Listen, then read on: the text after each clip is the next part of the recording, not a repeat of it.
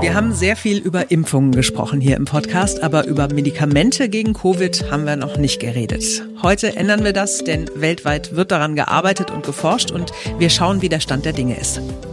Es gibt Hoffnung.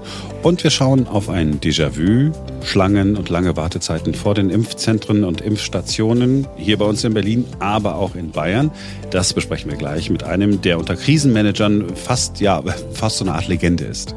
Ja, und sagen wir äh, Hilau, Alaf, Wolle Mesereilase. Heute oh ja. ist der 11.11.2021. Die fünfte Jahreszeit beginnt und da soll allen Ernstes äh, karnevalsmäßig geschunkelt und gefeiert werden. Mal sehen, ob uns dazu noch was einfällt, Marc. Ich bin Simone Panteleit. Hallo. Ich habe schon äh, so eine Idee. Ich bin Marc Schubert. Jetzt beginnt ein neuer Tag. Gefühlt sagen wir diesen Satz gerade jeden Tag. Leider müssen wir ihn sagen. Die Inzidenzen steigen. Und so werden auch die Sorgen von Tag zu Tag größer. Wir erleben es zum inzwischen vierten Mal und die Sorgen vor diesem Winter sind besonders groß. Die Impfung hätte helfen können. Sie hätte dafür sorgen können, dass wir keine so schlimme vierte Welle bekommen. Aber die Rechnung ist leider nicht aufgegangen, weil zu wenige Menschen mitgemacht und sich haben impfen lassen. Wenn die Impfung es nicht schafft, diese Pandemie zu beenden, dann schaffen es vielleicht bald Medikamente. Einige stehen kurz vor der Zulassung und die Hoffnung ist groß. Wir sprechen darüber mit Rolf Hilgenfeld. Er ist Professor für molekulare Medizin an der Universität Lübeck. Hallo, Herr Professor Hilgenfeld. Ja, schönen guten Tag. Danke, dass Sie Zeit haben. Wir sprechen jetzt über Medikamente gegen Covid, die in der Pipeline sind oder möglicherweise bald zugelassen werden. Das können Sie gleich viel besser erzählen. Aber äh, vielleicht vorab, wenn wir jetzt über Medikamente reden, dann ist das nicht so, dass diese Medikamente ein Ersatz für Impfungen sein könnten. Ja, das ist äh, wirklich nicht so. Wir brauchen die Impfung, wir brauchen auch eine höhere Impfquote in der Gesamtbevölkerung, als wir es jetzt haben. Die Medikamente dienen dazu, Fälle zu kurieren, zu behandeln, die nicht geimpft werden können oder die trotz äh, der Impfung sich das Coronavirus eingefangen haben. Das gibt's ja auch. Und äh, für diese brauchen wir die Medikamente. Wie weit sind wir denn äh, mit den Medikamenten? Ich habe gerade vor einigen Tagen davon gehört, dass Pfizer ein Medikament äh, entwickelt hat, das angeblich sehr vielversprechend ist. Was ist da in der Pipeline? Was könnte demnächst äh, auf uns zukommen an, ja, möglicherweise einem wirklichen Medikament, das wirklich eine Erleichterung bringt in dieser Pandemie? Ja, also was wir ja haben wollen, sind Medikamente, die als Tablette verfügbar sind die man also nicht injizieren muss oder äh, über andere komplizierte Applikationen verabreichen muss, sondern die man als Tablette schluckt. Und ähm, was ist in der Pipeline? Also es gibt einmal den Inhibitor der viralen Protease von Pfizer. Der sieht in der Tat in den Tests sehr gut aus. Die klinischen Versuche wurden vorzeitig beendet, weil der Effekt auf die Patienten so gut war, dass man es nicht weiter vertreten konnte, eine Kontrollgruppe zu haben, die das Medikament nicht bekommt, sondern man gab eben das Medikament an allen äh, in dem klinischen Versuch äh, mit sehr gutem Ergebnis. Ähm, dieses Medikament beruht auf der Kristallstruktur der Protease, äh, also die ist dazu verwendet worden, um dieses Medikament zu designen, zu entwerfen dann gibt es das Molnupiravir, für das die äh, Zulassung erteilt wurde, schon in Großbritannien von der amerikanischen Firma Merck. Und äh, dies ist ein Hemmstoff für das Enzym, welches die RNA des Coronavirus kopiert. Ist auch sehr wirksam, auch verfügbar als Tablette. Ist allerdings ein bisschen umstritten, weil es auch zu Mutationen führen kann. Was heißt das? Also das Medikament tötet das Virus, indem es so viele Mutationen hervorruft, dass das Virus nicht mehr sinnvoll existieren kann, weil es sich zu stark verändert. Die Gefahr, die ich dabei sehe, und deswegen wird man die Anwendung dieses Medikaments Molnupiravir sehr genau verfolgen müssen, ist, dass Personen nicht die gesamte Dosis nehmen über eine Woche, die vorgeschrieben ist, fünf Tage bis sieben Tage, sondern nach drei Tagen abbrechen und dann überleben Viruspartikel die sich dann mutiert vermehren. Und dann können also Mutationen letztendlich weitergegeben werden von dem Virus. Also wir könnten dann neue Mutationen kreieren. Äh, das ist ähnlich wie bei Antibiotika. Da bekommt man auch immer gesagt, man muss die gesamte Dosis nehmen für die gesamte Woche und nicht nach drei Tagen aufhören, wegen der Gefahr der Generierung von Mutanten. Und nur, dass jetzt bei diesen Viren die Mutanten noch viel schneller generiert werden würden. Also für den einzelnen Patienten ist Molnupiravir sicherlich ein gutes Medikament und kann zur Heilung führen. Aber was es für die Gesamtbevölkerung heißt, wenn dadurch, dass die Dosierungsvorschriften nicht eingehalten werden, wenn dadurch neue Mutanten entstehen, das ist noch nicht so ganz klar. Ist das eine große Erleichterung, wenn wir jetzt sagen, okay, wir haben dieses Pfizer-Medikament, wenn da 90 Prozent der Menschen geheilt werden können, also schwere Verläufe verhindert werden können, dann wäre das doch, das wäre doch eine Sensation, oder nicht? Ja, das ist es. Es ist nur wichtig, dass äh, diese Medikamente früh im Verlauf der Erkrankung genommen werden. Also nach fünf bis äh, sieben oder maximal zehn Tagen muss man mit der Therapie begonnen haben, sonst hat es keine Wirkung mehr. Was ich ähm, in Vorbereitung auf unser Gespräch nochmal gelesen habe und ich erinnerte mich äh, dann auch daran, es ist irgendwie sehr, sehr problematisch, antivirale Medikamente zu entwickeln, also Medikamente, die gegen Viren wirken. Ich erinnere mich, dass es mal ein Medikament gab, das gegen Grippeviren wirken sollte, Tamiflu. Ja. Ja. Menschen haben das damals gehortet. Was war es nochmal? Vogelgrippe oder Schweinegrippe? Eins von beiden? Ja, während des Ausbruchs der Vogelgrippe wurde das gehortet. Ja, und aber er hat sich dann herausgestellt, naja, na, so richtig wirkt es dann doch nicht. So schlecht ist es nicht. Man muss es nur in diesem Fall tatsächlich möglichst innerhalb der ersten zwei Tage nach der Infektion nehmen und nicht viel später. Weil bei den Influenzaviren das Maximum der Viruslast im Körper eben nach zwei bis vier Tagen auftritt. Und um das Virus zu töten, muss eben dann auch die antivirale Therapie begonnen sein. Äh, bei den Coronaviren ist äh, diese Frist äh, bei fünf bis sieben, maximal zehn Tagen. Insofern ist das etwas relaxter als bei den Influenzaviren, wo man tatsächlich innerhalb von zwei Tagen nach der Diagnose das Medikament Tamiflu genommen haben muss. Äh, das heißt, man braucht auch eine sehr gute Diagnostik. Und man muss äh, einfach früh zum Arzt gehen, weil die meisten Menschen warten ja zwei, drei Tage, denken, ach, es ist eine Erkältung, dann ist es doch äh, die Grippe, dann sind drei Tage rum und dann äh, wirkt dann dieses Medikament nicht. Ja, so ist es. Aber bei den Coronaviren haben wir eine etwas bessere Situation, weil man ja relativ leicht an Tests rankommt. Und in dem Moment, wo der Test positiv ist, egal wie man sich fühlt, würde man mit einem dieser Medikamente beginnen, um einen äh, ernsteren Verlauf zu verhindern. Mit anderen Worten, wenn es dieses Medikament dann gibt, wird alles wenigstens äh, deutlich besser, haben Sie gesagt. Sie, wir sprechen wahrscheinlich von einem Game Changer, oder? Ja, würde ich fast sagen, ja. Ja, sensationell. So, es ist natürlich die Frage, wann ist es soweit? Ja, das ist ähm, äh, eigentlich jetzt schwer zu beantworten für mich. Das hängt von den Zulassungsverfahren ab. Also wie gesagt, Molnupiravir ist in Großbritannien bereits zugelassen äh, mit einer begrenzten Zulassung für SARS-Coronavirus-2-Behandlung. Die Zulassung in den USA wird sicherlich folgen und dann in Europa. Und das Pfizer-Medikament ist auch auf einem guten Weg zugelassen zu werden. Ja, wir reden hier wahrscheinlich von Wochen, maximal Monaten, ne? nicht, nicht Jahren. Ja. Ah, okay.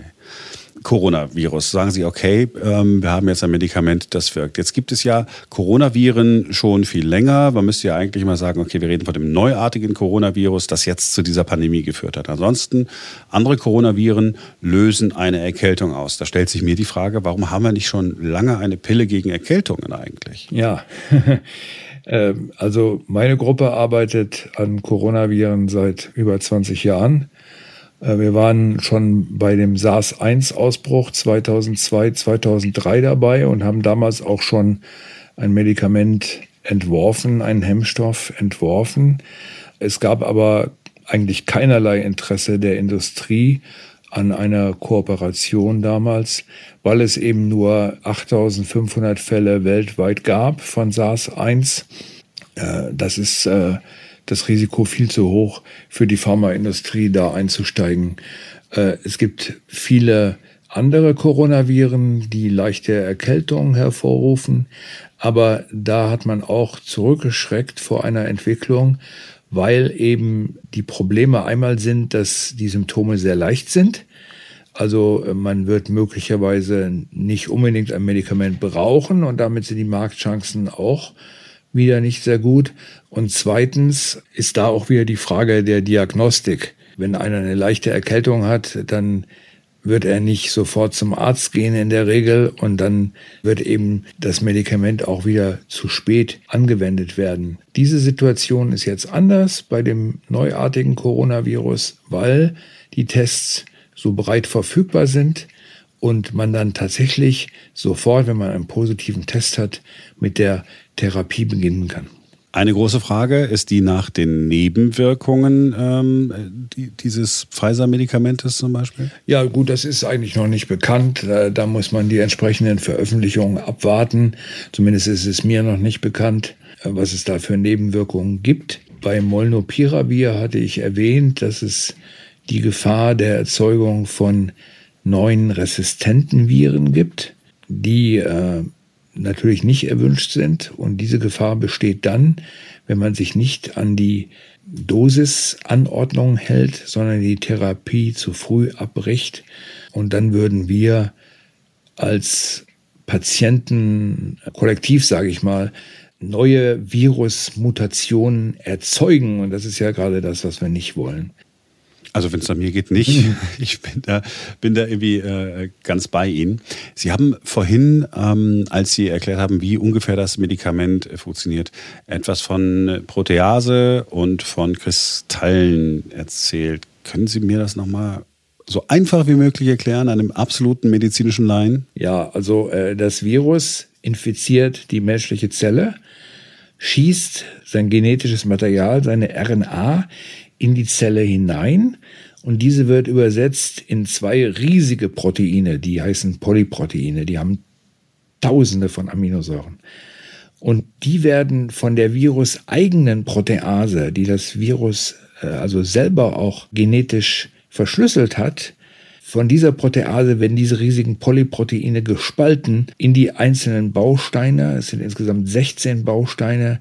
Und das kann man unterbrechen durch einen sogenannten Proteasehemmer. Diese Proteasehemmer bringen dann die gesamte Virusvermehrung zum Erliegen in der infizierten Zelle.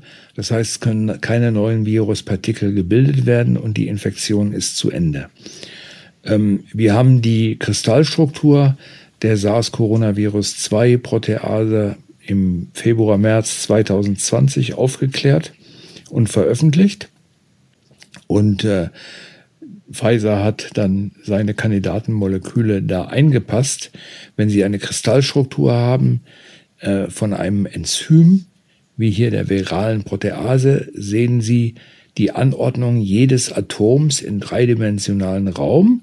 Und dann können Sie kleine Moleküle entwerfen und chemisch synthetisieren, die genau dazwischen passen und das aktive Prinzip, das Zentrum dieses Enzyms blockieren. Und äh, das ist dann die Basis für ein solches Medikament. Es ist also sogenanntes strukturbasiertes Design. Und das haben Sie in Lübeck quasi entdeckt und mit angestoßen. Das heißt, Pfizer hat sozusagen von Ihrer Forschung hier profitiert? Die haben auf jeden Fall profitiert. Wir haben sogar ein Molekül gemacht, was zu über 90 Prozent identisch ist mit dem von Pfizer, ohne von den Pfizer-Aktivitäten zu wissen. Ähm, aber wir sind natürlich im Vergleich zu diesem Pharmagiganten viel zu langsam mit äh, der Publikation und mit der Weiterentwicklung solcher Moleküle da haben wir alleine keine Chance. Wir haben jetzt allerdings auch einen amerikanischen Pharmapartner und hoffen, dass wir dadurch die Entwicklung beschleunigen können. Denn wir brauchen mehr als einen einzigen Proteasehemmer, weil wenn Sie solche Medikamente anwenden, gibt es unweigerlich Reaktionen des Virus. Das Virus wird unter Druck gesetzt und es wird Mutanten entwickeln.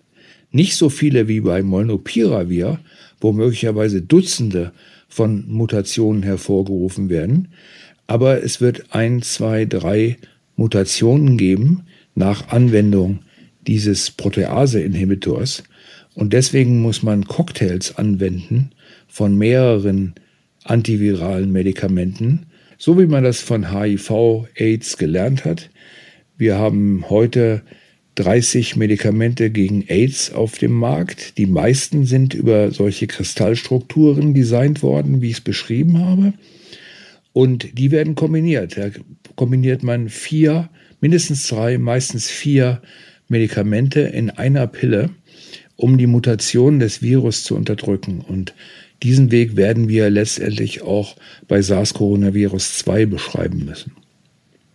Das heißt, das ist ähm, eigentlich eine ja, ein, ein positiver Zukunftsausblick. Sie forschen daran, steuern einen Teil bei, andere forschen äh, daran und sozusagen ist sozusagen wie die, die Forschungsgemeinschaft auf der Welt und die Pharmaindustrie natürlich auch, haben gemeinsame Sache gemacht, um diese Pandemie zu besiegen. Das kann man so sagen. Wir haben auch ein gemeinsames EU-Projekt, wo auch Pfizer dabei ist. Und äh, da ziehen wir tatsächlich an einem Strang und entwickeln gemeinsam Medikamente. Es gibt allerdings immer wieder Pharmafirmen, die dann ausscheren, wenn sie was Tolles entdeckt haben und das alleine weiterentwickeln. Das muss man auch sagen. Ja gut, das ist äh, ja am Ende des Tages ja menschlich verständlich. Jeder denkt an seine eigenen Aktionäre wahrscheinlich in, in diesem Moment. Wenn Sie das so beschreiben und ich habe Ihnen dann dazugehört und ich bin Ihnen ganz fasziniert, ähm, was heutzutage alles möglich ist. Da ist mir der Gedanke gekommen, jetzt gibt es ja viele Impfverweigerer, die sagen, ah, also die Impfstoffe, das ist so schnell entwickelt worden, ich traue diesen Impfstoffen nicht. Jetzt habe ich im Moment überlegt, könnte es nicht auch sein, dass dieselben Leute, die sagen, also nee, diese Impfstoffe, das ist Teufelszeugs, dass sie auch bei diesen ja, modern entwickelten Medikamenten, wie, wie Sie sie mitentwickeln, auch sagen, ja, nee, das ist alles irgendwie so schnell gegangen, das kann doch nicht sicher sein. Was würden Sie denen entgegnen, wenn Sie überhaupt noch mit denen reden? ja, also man muss damit rechnen, dass es solche Leute gibt. Äh, wenn einer Impfverweigerer ist, dann äh, wird er möglich, möglicherweise auch schnell zu einem Medikamentenverweigerer. Ja, natürlich ist das schnell entwickelt worden. Pfizer zum Beispiel hat 210 Wissenschaftler an dieses Projekt Protease Hemmstoff gesetzt. Stellen Sie sich das vor, 210 Wissenschaftler. Ich habe hier sieben Mitarbeiter. Jetzt ist es eine Dimension für mich. Jetzt. Ist ja klar, dass ja, ja.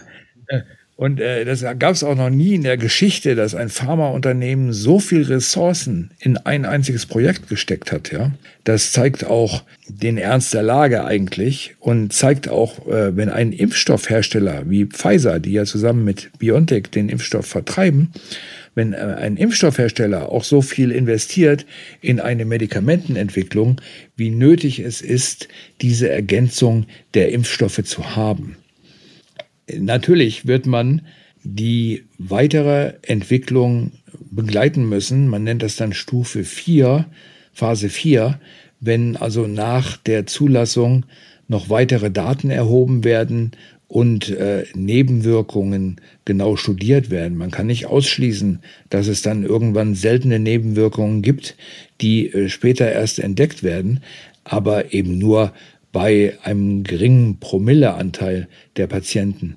Aber die sind an einer großen Zahl von Patienten getestet worden, vorher in Tiermodellen getestet worden, in Mäusen in der Regel. Und äh, da kann man sich schon darauf verlassen, dass die Entwicklungen sicher sind, genauso sicher wie von jedem anderen Medikament. Äh, eine Frage, ich weiß, äh, was Sie antworten werden, ich frage es aber dann trotzdem. Sie würden nur für den Fall der Fälle sofort dieses Pfizer-Medikament selbst einnehmen. Ja, selbstverständlich und meine eigenes Molekül auch. Herr Professor Hilgenfeld, ich danke Ihnen für Ihre Zeit. Ich danke Ihnen für Ihre Forschung. Ich finde es total spannend und vielleicht haben wir Gelegenheit, wenn wir jetzt das Gröbste und hinter uns gebracht haben und nicht mehr über Pandemie und Corona reden, vielleicht können wir dann einfach noch mal ein bisschen weiter in die Zukunft gucken und äh, die Molekularmedizin noch mal ganz anders beleuchten. Wenn wir das alles hinter uns haben, sprechen wir noch mal miteinander. Okay, ja, vielen Dank, hat Spaß gemacht. Wir bleiben leider noch bei Corona und müssen wieder mal feststellen, dass die Politik gerade irgendwie wieder mal keine richtig gute Figur macht. Zögerlich, auf, ja. unentschieden, streitend. Ja, wie war das nochmal in der Pandemie? Ist eine einheitliche Kommunikation wichtig? Das hat bei AstraZeneca nicht geklappt, das hat bei den Kinderimpfungen nicht geklappt, das äh, hat bei den Boosterimpfungen auch nicht geklappt und dasselbe auch bei den Impfzentren. Wir machen eine kleine Deutschlandreise gedanklich. Bayern. Impfzentren öffnen wieder, am liebsten alle Sachsen. Impfzentren abgebaut und äh, sie können nicht wieder öffnen. Rheinland-Pfalz. Impfzentren sind dicht, aber ein paar sind im Standby. Berlin. Zwei von sechs sind noch da. Jetzt soll ein drittes aufgebaut werden. Das allerdings ist dann kleiner. Wir haben mit dem Mann gesprochen, der in Berlin den Aufbau und die Logistik in den Impfzentren verantwortet, Albrecht Brömme. Er ist über die Berliner Stadtgrenze bekannt, weil er lange Zeit Präsident des Technischen Hilfswerks war. Mit 68 ist er in Rente eigentlich, aber seit dem Beginn der Pandemie kann er sich vor Arbeit nicht retten. Mit ihm zusammen schauen wir auf die Situation der Impfzentren und auf das, was er sich jetzt von der Politik wünscht. Guten Morgen, Frau Panteleit. Herr Brömer, wir sehen ja jetzt wieder längere Schlangen vor den Impfzentren. Wer kommt denn da jetzt hin zum Impfen? Sind das Leute, die sich boostern lassen wollen oder sind das vor allem bisherige Impfmuffel, sage ich mal? Beides. Es sind Impfmuffel, die jetzt erkennen, dass die Impfung doch wichtig ist und gut ist, weil auch die Einschränkungen für Nichtgeimpfte immer größer werden. Und es sind natürlich diejenigen, deren letzte Impfung länger als sechs Monate zurückliegt und die sich jetzt boostern lassen wollen. Mhm. Es hieß ja in der letzten Zeit immer einfach vorbeikommen, impfen lassen, es ist genug Impfstoff da. Jetzt hören wir aber wieder eben von längeren Wartezeiten. Woran liegt das? Es liegt daran, dass es wieder das Impfinteresse erfreulicherweise größer geworden ist. Es ist eine Entwicklung, die wir uns immer erhofft haben. Nicht erhofft haben wir uns Warteschlangen. Die Warteschlangen sind erstmal doof, finde ich. Und es ist auch infektiologisch nicht gut, wenn man in einer Warteschlange steht, auch wenn die Abstände eingehalten sind. Darauf wird natürlich geachtet. Es gibt immer noch genug Leute, die scheuen sich, einen Termin zu vereinbaren, warum auch immer. Mhm. So, Herr Brömme, wir sind mittendrin in der vierten Welle. Viele Menschen sind sehr verunsichert und machen sich große, große Sorgen. Wie sieht es mit Ihnen aus? Ich mache mir auch Sorgen, allerdings nicht um die Belegung der Intensivbetten, obwohl die auch gestiegen ist. Diese Toten in dem Altenheim in Brandenburg, das ist ein mahnendes Beispiel, mhm. was passieren kann, wenn Hygienevorschriften und andere Sachen nicht so beachtet werden, wie es gehört. Was erwarten Sie denn jetzt eigentlich von der Politik? Weil viele sind sehr unzufrieden mit der Corona-Politik. Was wünschen Sie sich denn, um vielleicht auch noch mehr Druck auf äh, die Impfunwilligen, die Impfmuffel auszuüben? Also es muss mehr Überzeugungsarbeit geleistet werden, auch Auge in Auge und äh, von Angesicht zu Angesicht. Viele Leute haben den letzten Mist im Internet gelesen über die Impfung und es gibt da so viele Märchen und die werden auch über die sozialen Medien sehr schnell verbreitet. Dagegen anzukämpfen ist eine Sisyphus-Arbeit. Da sind natürlich auch die Ärzte bei der Aufklärung gefordert, aber auch die Verwandtschaft ist gefordert, nachzudenken. Denn eins steht fest, vierte Welle ist vor allen Dingen eine Welle der Nichtgeimpften. Mhm. Aber ich bin so ein bisschen skeptisch, ob das klappt mit der Überzeugungsarbeit, weil bislang war es ja irgendwie nicht so richtig der Fall. Und wenn man so nach Österreich guckt, wo jetzt äh, flächendeckend 2G äh, eingeführt wird, oder nach Italien, wo 3G am Arbeitsplatz gilt, auch wenn man im Homeoffice ist, man muss sich alle 48 Stunden testen lassen. Da gibt es ja noch so ein bisschen Spielraum, sage ich mal. Würden Sie sich sowas auch für Deutschland wünschen? Ich würde mir es auch für Deutschland wünschen und vor allen Dingen müssen wir bei dem Thema Testen, äh, muss die Politik sich auch überlegen, koste was es wolle, dass die Tests wieder angeboten werden. Denn ohne Tests hat man ja gar kein Bild, was eigentlich los ist. Mhm. Und wenn auch Schnelltests so eine bedingte Aussage haben, das sind gut. Und ich habe ja auch äh, mehrere Teststellen betrieben. Und ich weiß, wie gerne die Leute sich auch testen lassen, weil ein gutes Ergebnis ist ja ein negatives Testergebnis. Und das ist immer ganz wichtig, um zu wissen, wie stehe ich eigentlich da. Jetzt noch zum Schluss eine persönliche Frage. Äh, nach dem Aufbau der Impfzentren hier bei uns in Berlin sollte ja eigentlich Schluss sein und Sie wollten eigentlich endlich in den verdienten Ruhestand gehen. Sie sind aber immer noch da. Uns freut das natürlich sehr, aber was ist denn mal mit Rente und Entspannung bei Ihnen? Kommt, eines Tages wird es kommen. Die Hoffnung stirbt zuletzt. ich genieße es schon, dass ich nicht mehr auf der ganzen Welt herumschlittere, sondern jetzt im Moment zwischen Düsseldorf, Mainz und München hin und her rutsche, weil ich mich da um das Thema mit dem Thema Hochwasser beschäftige, einen Bericht schreiben, auch sehr wichtig, auch sehr spannend. Ich bin froh, wenn meine Erfahrungen noch gebraucht werden. Und ich bin aber auch froh, wenn sie nicht mehr gebraucht werden. Ich habe noch andere Dinge vor. Und wir wünschen Ihnen, dass Sie die anderen Dinge wie Cello spielen, wie ich weiß, auch äh, bald genau. angehen können. Vielen Dank für das Gespräch, Herr Brömer. Bitte sehr gerne. Einen schönen Tag wünsche ich. So.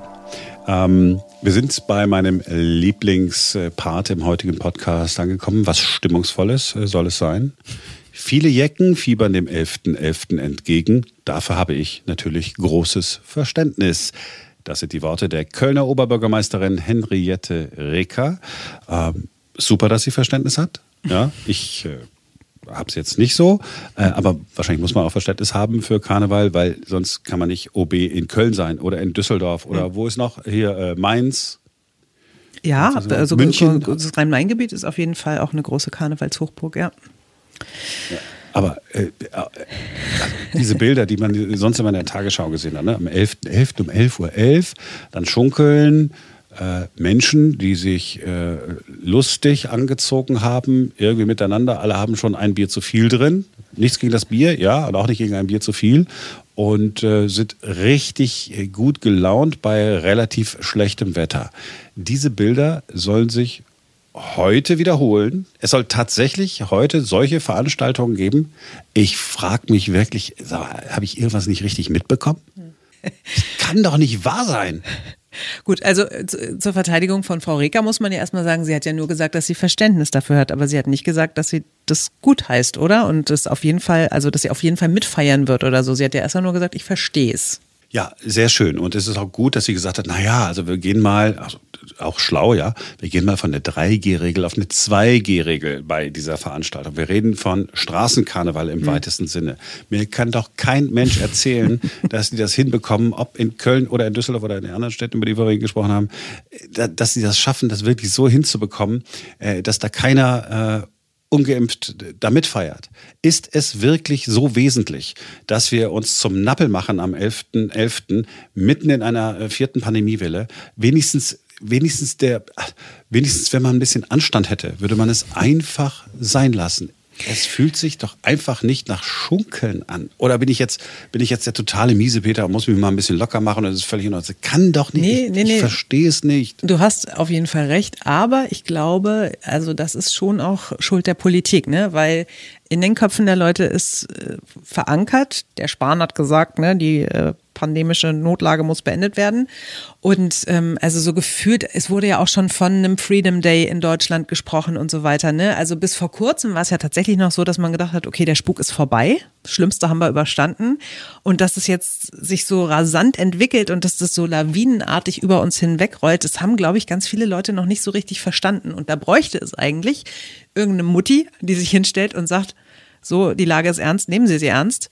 Ähm, aber das macht halt gerade keiner. Und ich glaube, wenn, wenn es, weißt du, wirklich aus der Politik nochmal eine Ansage gäbe, okay, wir haben es krass falsch eingeschätzt und das äh, überrollt uns gerade und ne, wenn euch die Nachrichten nicht schon irgendwie selber vermittelt haben, jetzt nochmal die ganz klare Ansage, wir müssen nochmal äh, uns alle zurücknehmen und wir müssen unsere Kontakte wieder äh, beschränken und so weiter und so fort. Solange das nicht passiert, glaube ich, werden ganz viele Leute denken, ach so, die, die würden schon was sagen, ne, wenn das nicht okay wäre und wenn wir feiern dürfen, dann kann ja nicht so schlimm sein. So, und dann feiern die und dann explodieren die Zahlen noch weiter. Ich, ja, okay. Ich kann ich jetzt nur so, ich, keine Ahnung. Also wenn ich, ganz interessant, ja, bei, bei, bei, bei Twitter, wenn man dann so guckt, gab es ja auch den einen oder anderen, der gesagt hat, ja, so, so ähnlich wie ich, äh, wirklich? Waren auch einige Karnevalsfans dabei, die wussten dann zu berichten, Moment, wie wollt ihr den 2G eigentlich wirklich kontrollieren? Ja, ihr habt es in den vergangenen Jahren ja noch nicht einmal äh, geschafft, das Glasverbot in den Feierbereichen äh, durchzusetzen. Und jetzt geht's ja tatsächlich darum, dass Menschen sich nicht anstecken können. Wie, wie wollt ihr es eigentlich wirklich kontrollieren? Ich kann keiner. Ich gehe mal davon aus, dass sich alle Mühe geben, aber jeder denkende Mensch kann auch sagen, äh, ja, ich genieße meine Freiheit, ich möchte meine Freiheit zurück, ich möchte meine Freiheit zurück. Und dann habe ich meine Freiheit zurück und dann gehe ich am 11.11. .11. auf irgendeinen äh, komischen Platz und, und schunkel von links nach rechts. Ganz ehrlich, wenn, wenn das dann dein Freiheitsfest ist, hätte man dir die Freiheit vielleicht gar nicht erst geben sollen. Ja, ich, ich bin ja eigentlich ganz doll bei dir, aber ähm, ich glaube halt, also du und ich, wir arbeiten jeden Tag mit aktuellen Zahlen ne, und wir reden jeden Tag darüber, weil wir es einfach beruflich müssen.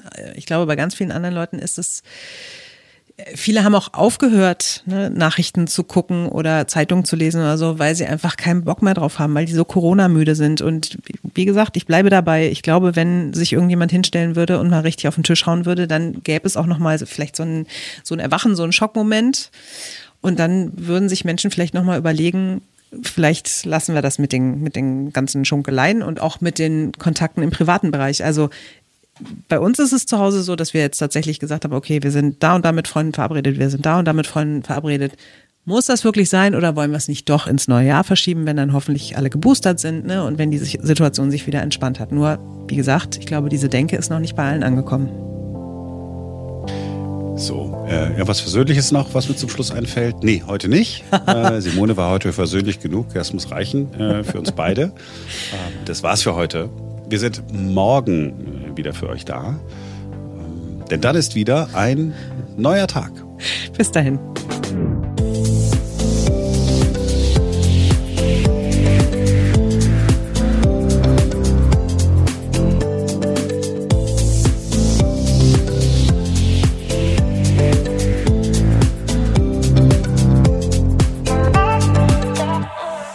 Sie mal, vielleicht geht ja alles gut und ich habe mich umsonst aufgeregt, dann ist mir der Karneval eigentlich nur äh, wieder ein anderer Fremdschirmmoment, ohne dass ich mir Sorgen um eine Pandemie machen muss. Ist doch auch okay. Dabei kommst so, du doch äh, aus der Ecke da, du müsstest so eigentlich voll der, der Jecke sein. Ja, ich komme aus Duisburg. Das ist, da ist auch, ist auch eine Karnevalshochburg, aber jetzt nicht so, so, so fett wie Düsseldorf oder Köln. Ich fand das als Jugendlicher natürlich, also als Kind findet man das gut, hey, äh, Kostüme, Kostüme, Kostüme. Und äh, als Jugendlicher findet man gut, hey, Alkohol, Alkohol, Alkohol. Man darf einfach jetzt äh, einfach so ganz tagsüber auch auf der Straße trinken, ist das nicht super? Und dann irgendwann ähm, funktioniert dieses eine Ding da oben, ah, hier dieses Gehirn. Und man denkt, meine Fresse, ist das peinlich. Und dann bin ich auch weggezogen gezogen, also nicht deshalb, ja. Und dann denkt man, ja, okay, ist ja irgendwie ganz nett, äh, gibt einen guten Grund. Ich bin aber dann nochmal in Duisburg gewesen. Ich kam an, äh, äh, hier, na, wie heißt das? Weiberfastnacht. Mhm. Ähm, kam ich dann in Duisburg, ich hatte da einen Termin, habe schon in, in, Berlin gewohnt und dann hat äh, ein Freund von mir gesagt, ja, treffen wir uns. Ich sag, ja, super, ja, ich bin hier auf dem Rathausplatz, wir trinken hier schon Alkohol. Da habe ich gesagt, ach du Schande. ja, und was haben wir gemacht? Ich bin dann da hingegangen, stocknüchtern. Ja, ich kam mal gerade aus dem Zug und dachte, ach du Schande, wir haben dort ein Bier getrunken und noch ein Bier und noch ein Bier. Dann fanden wir es beide unerträglich. Also ich habe so lange gelagert, bis alle unerträglich waren. Wir waren in einer Kneipe, haben uns dort betrunken und äh, von Karneval war keine Spur. Ja. Ich vermisse es gar nicht. Jetzt, wo ich dran denke, vermisse ich irgendein nichts. Den Alkohol. Nein, aber ich glaube, es ist wie mit, mit allen Volksfesten irgendwie, ne? Auch wie mit dem Oktoberfest. Also entweder du, du lässt dich drauf ein und du machst dann mit und äh, trinkst und äh, verkleidest dich ja im, im, im Sinne auch, ne? Indem du irgendwie so ein Dirndl anziehst oder eine Lederhose. Das würdest du ja im normalen Leben auch nicht machen. Und dann äh, tanzt du da auf den Tischen oder du lässt es lieber und gehst gar nicht hin. Also von daher, wer das mag, soll es mögen und soll das machen. Aber ähm, ja, ich glaube auch, es ist jetzt eigentlich die Zeit, um zu sagen, ach, warten wir noch mal ein Jahr.